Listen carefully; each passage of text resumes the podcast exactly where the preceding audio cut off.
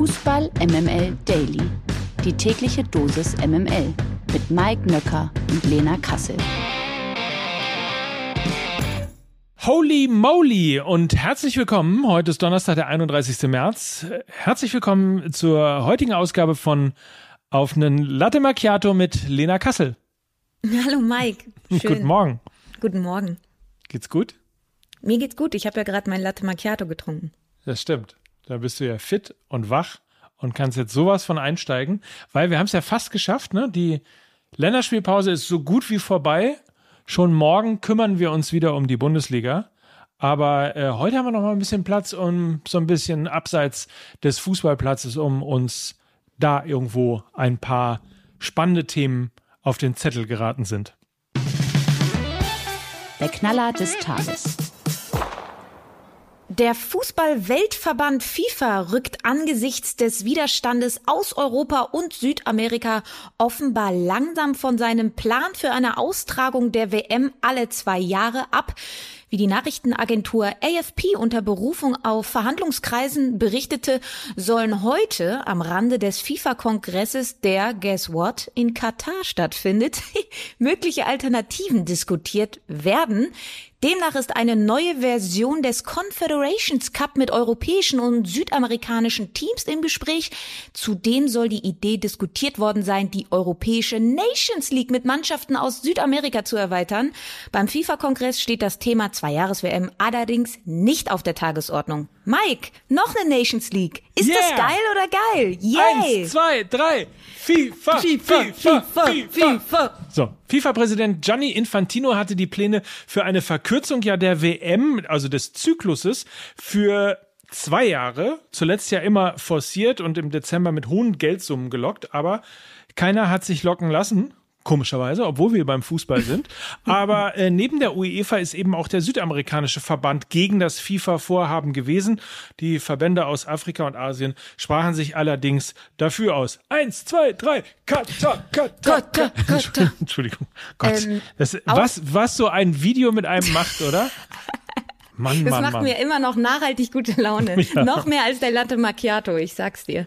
Ähm, spannend ist ja, dass jetzt so viele davon abgerückt sind oder beziehungsweise diesen Vorschlag nicht unterstützen. Dabei hat Gianni Infantino alles getan, damit er die Leute auf seine Seite bekommt. Denn im Rahmen eines Online-Gipfels der FIFA, bei dem wie alle 211 Mitgliedsverbände auch der DFB eingeladen war, wurde eine Machbarkeitsstudie zu dieser WM-Reform vorgestellt und Gianni Infantino sagte dann Folgendes.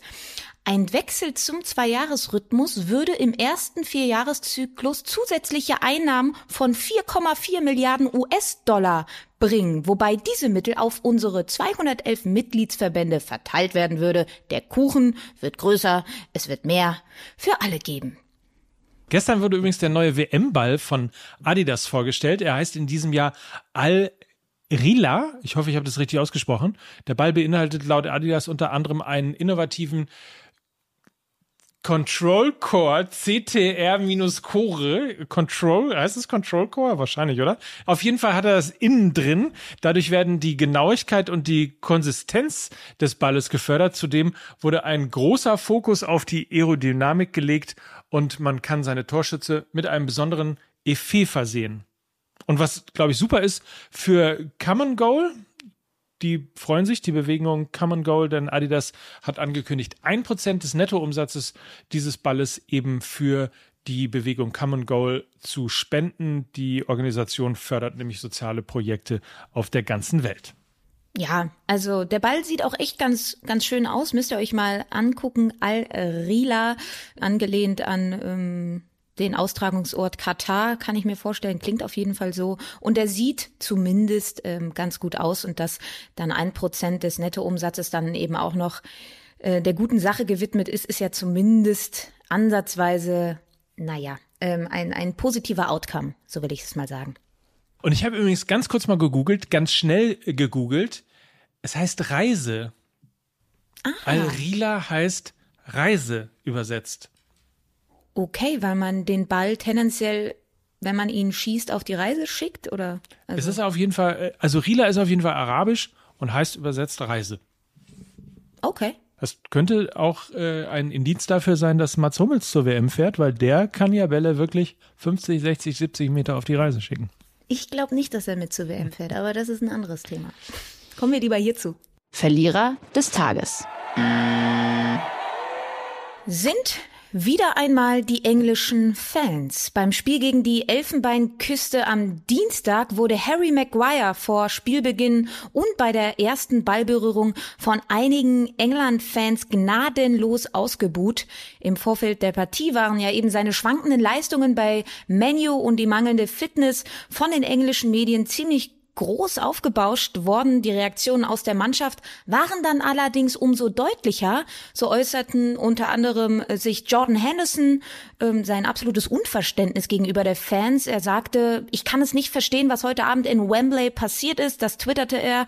Harry Maguire war ein Koloss für England. Ohne ihn wäre die Entwicklung Englands während der vergangenen beiden Turniere nicht möglich gewesen. Was ist aus uns geworden? Was heute Abend passiert ist, war einfach falsch. Und auch Kapitän Harry Kane Kane fand deutliche Worte bei Twitter.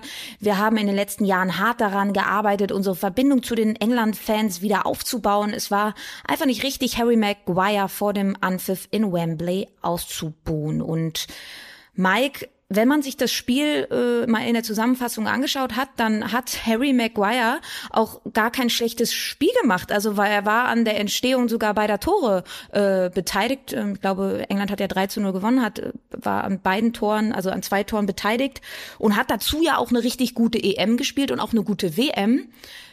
Kannst du das in irgendeiner Form nachvollziehen, warum er anscheinend irgendwas triggert bei den Fans? Also ist es, also wo, woran liegt's? Ich habe keine Ahnung. Ich kann nur sagen, Undank ist der Welt ein Lohn. Und mhm. ich muss mir Sorgen machen, ob die Engländer nicht mehr und mehr zu Deutschen mutieren. Ja, was, was ich immer so spannend finde, wie dann auch so konträr die Meinungen der Fans und dann wirklich im, dem Innenleben der Mannschaft ist. Also die, man merkt, okay, die Fans sind zwar im Stadion mit dabei, sie, das ist aber eben nur ein Tag von sieben Tagen in der Woche, ja. Sie sind nicht bei den Einheiten dabei, sie sind nicht im Teamhotel mit dabei, sie sind nicht in der Mannschaftskabine dabei, sie sind eigentlich ziemlich weit weg und verurteilen einen Spieler, der ganz offensichtlich einen immens hohen Wert für diese Mannschaft hat, wenn man jetzt eben Henderson und Kane hört. Und da sind wir dann auch wieder beim Feingefühl, bei den weichen Faktoren, die im Fußball so oft abgehen, gerade auch bei den Fans, die oftmals beim ersten Fehlpass lauter schreien als beim geschossenen Tor. Und ich finde das wirklich eine bedenkliche Entwicklung, ähm, was da die englischen Fans in den letzten zwei Jahren dargeboten haben. Stichwort EM-Finale, Stichwort verschossene Elfmeter und die rassistischen Äußerungen danach. Also das nimmt eine sehr ungute Entwicklung. Ja, und pressemäßig geht's natürlich in England ja. auch nochmal, wirklich nochmal komplett anders und nochmal heftiger ab als in Deutschland. Ähm, denn wenn man mit, ich übertreibe es jetzt mal ein bisschen, mit ein paar Artikeln schon ein ganzes Stadion gegen einen Spieler auf sich ähm, ziehen kann, dann ähm, merkt man, glaube ich, irgendwie, wie, wie heftig dann doch eben die Presse in England ist und wie vergleichsweise harmlos es dann doch, zumindest im Fußball hier noch in Deutschland zugeht. Ja, vor allen Dingen, weil es sich hier dann irgendwie so auf ein, zwei Blätter konzentriert und es nicht, nicht ähm, die breite Masse ist. Und ich glaube, da hast du in der englischen Journalie nochmal mehr Blätter, die dazu neigen, ein paar hetzerische Headlines rauszuposaunen. Kümmern wir uns mal ein bisschen um was Erfreulicheres. Kümmern wir uns um die Zukunft. Der Kommentar der Woche. Der kommt nämlich heute man soll es kaum glauben, von Hassan Salihamidzic oder wie Miki sagen würde, von Brazzo. Bitte. Ähm, der Sportvorstand des FC Bayern sagte im Interview mit der Münchner TZ nämlich über die Nachwuchsarbeit in Deutschland folgenden Satz. Wir brauchen mehr Straßenfußball und weniger FIFA Playstation. So, das gibt's ein längeres Interview in der SZ packen wir euch auch mal in die Show Notes. Ist nämlich äh, tatsächlich sehr, sehr spannend zu lesen. Ähm, Salihamidzic führte das Ganze anschließend noch etwas aus. Die Ausbildung in den Zentren der Bundesliga-Clubs sei zwar sehr gut, heißt es trotzdem müsse man immer besser werden. Wir müssen in Deutschland alles dafür tun, dass die Jungs und Mädchen in ihrer Freizeit kicken und sich nicht zu sehr in den digitalen Medien aufhalten. Nur dann schafft es eine ausreichende Anzahl an Talenten in die Internate der Clubs und Stützpunkte der Verbände.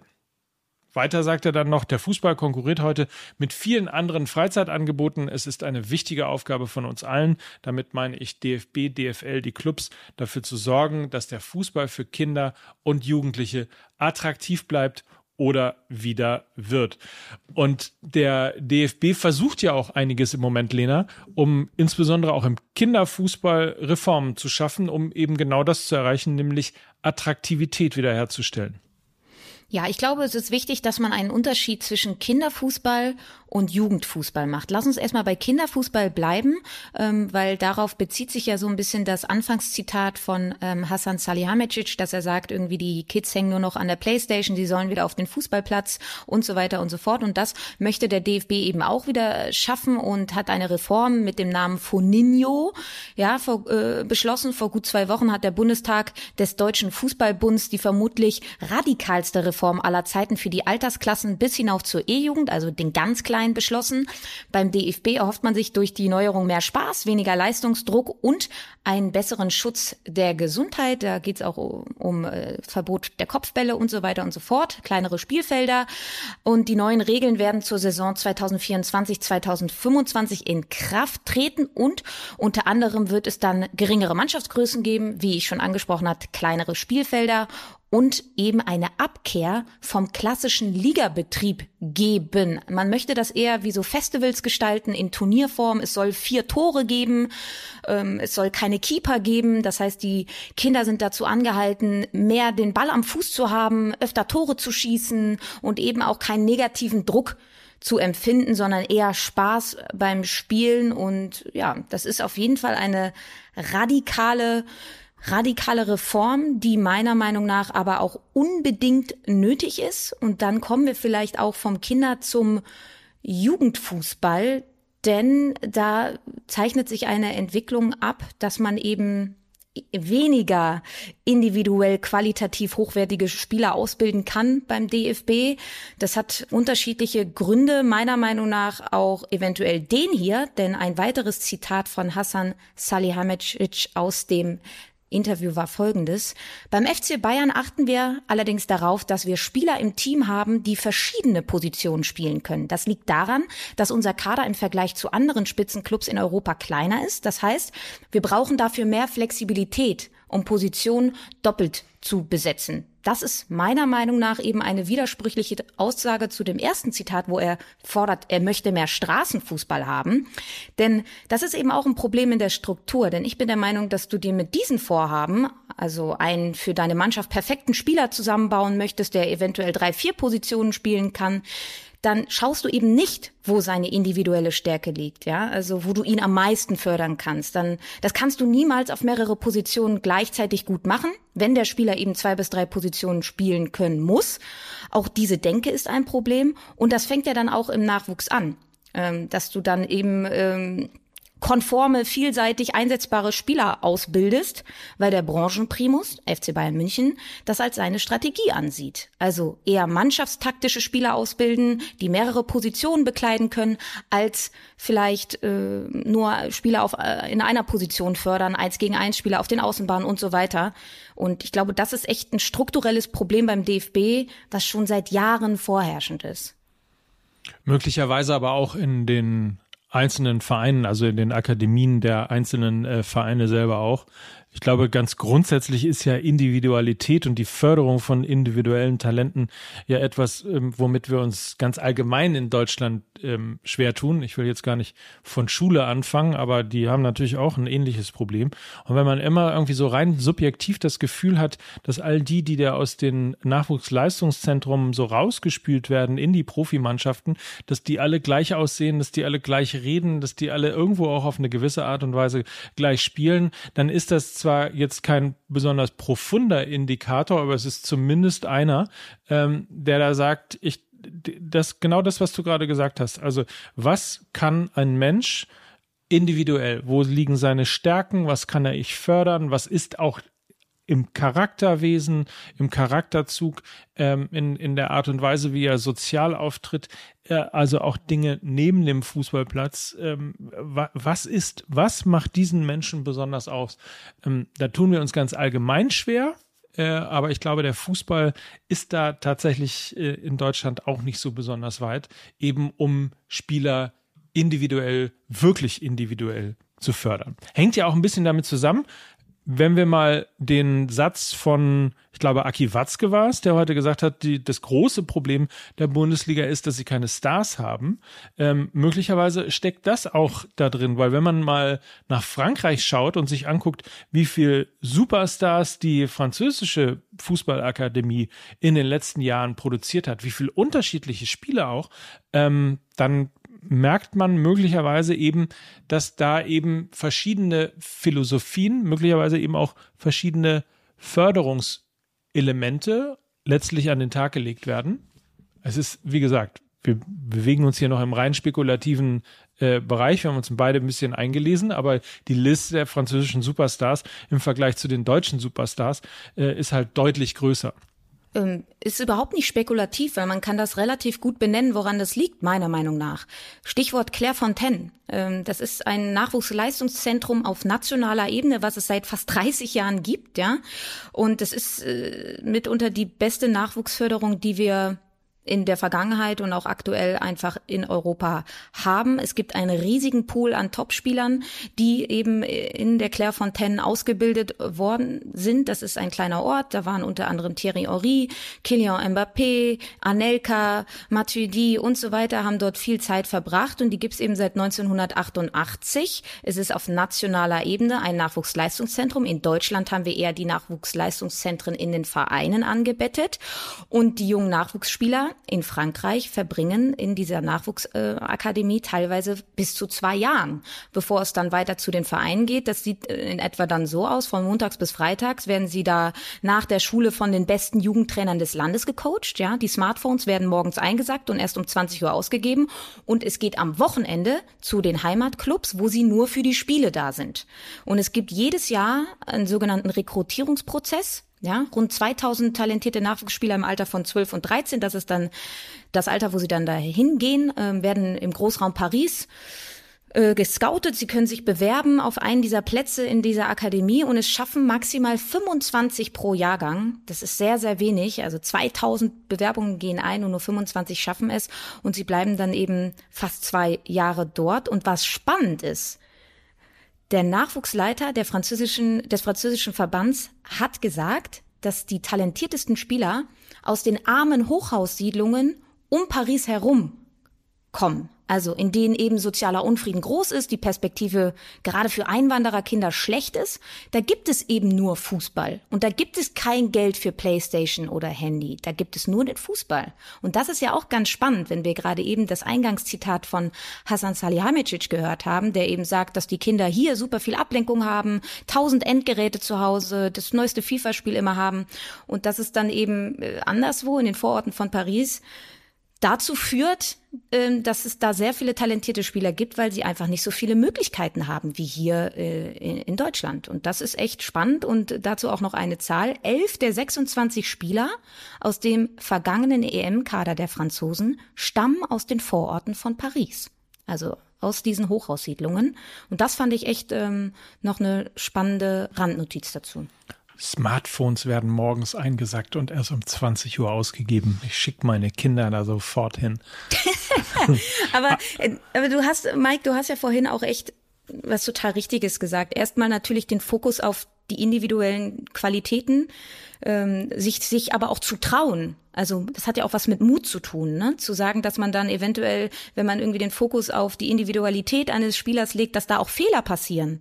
Das ist ja ganz normal. Und da sind wir dann auch wieder beim Thema Leistungsdruck. Und wenn wir dann diese Reform bei den Kleinsten, wo dann eventuell der Ligabetrieb abgeschafft werden soll, um diesen negativen Leistungsdruck irgendwie nicht mehr zu haben und damit mehr Raum für Spaß und Kreativität ähm, zu haben, das ist, glaube ich, auch eine, ein, ein sehr wichtiger Punkt. Also dass man eben, ich würde jetzt nicht sagen, dass man komplett den Ligabetrieb einstellt, weil dann schaffst du es auch nicht, diesen Wettkampfcharakter hochzuhalten. Ne? Den, der muss ja auch ausgebildet werden irgendwie. Aber dass man, was weiß ich, vielleicht auf das Auf- und Abstieg verzichtet in den, in den U-Mannschaften. Dass man eben sagt, okay, es gibt ein positives Ziel, diese Meisterschaft zu gewinnen. Das ist positiver Druck.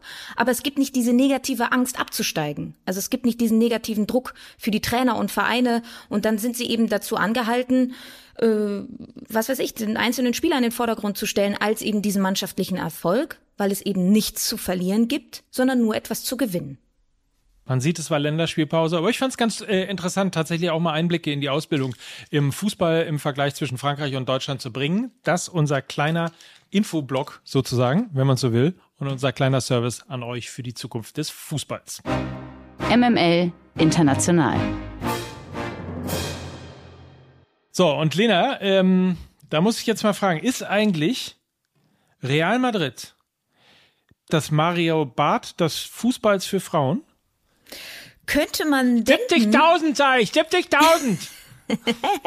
könnte man, könnte man denken, denn gestern, gestern Abend ähm, stieg ja der El Clasico in der Women's Champions League ähm, der Frauen im Viertelfinale Barcelona gegen Real Madrid vor 85.000 Fans im Camp Nou. Das ist ein Rekord im Frauenfußball und generell bestätigt das auch eine Entwicklung äh, in Spanien, die den Frauenfußball richtig, richtig vorantreiben.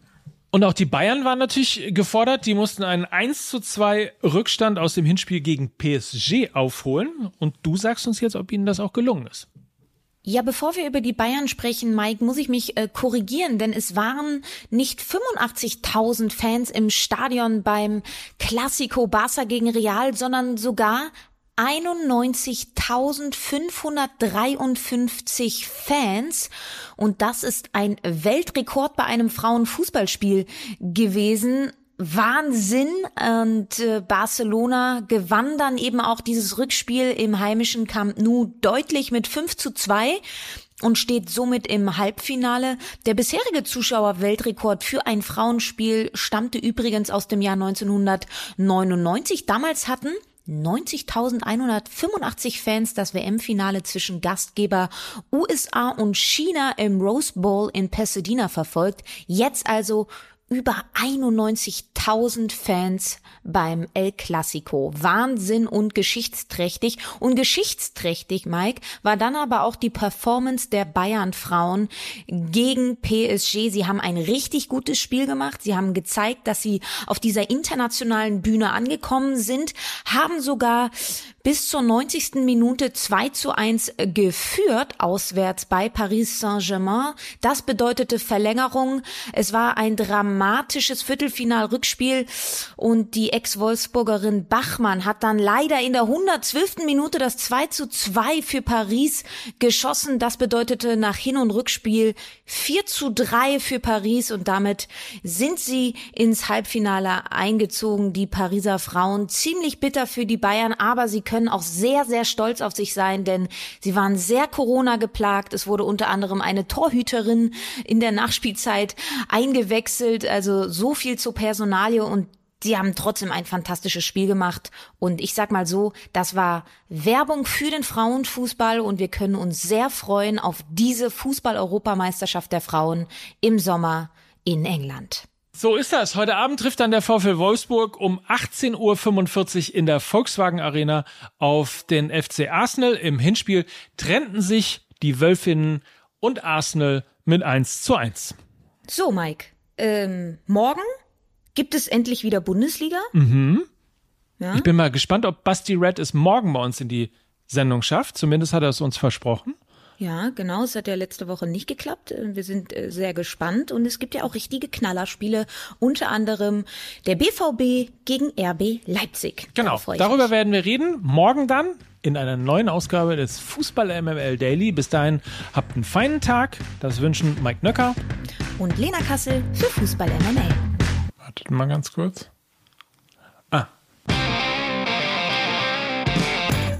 Dieser Podcast wird produziert von Podstars bei OMR.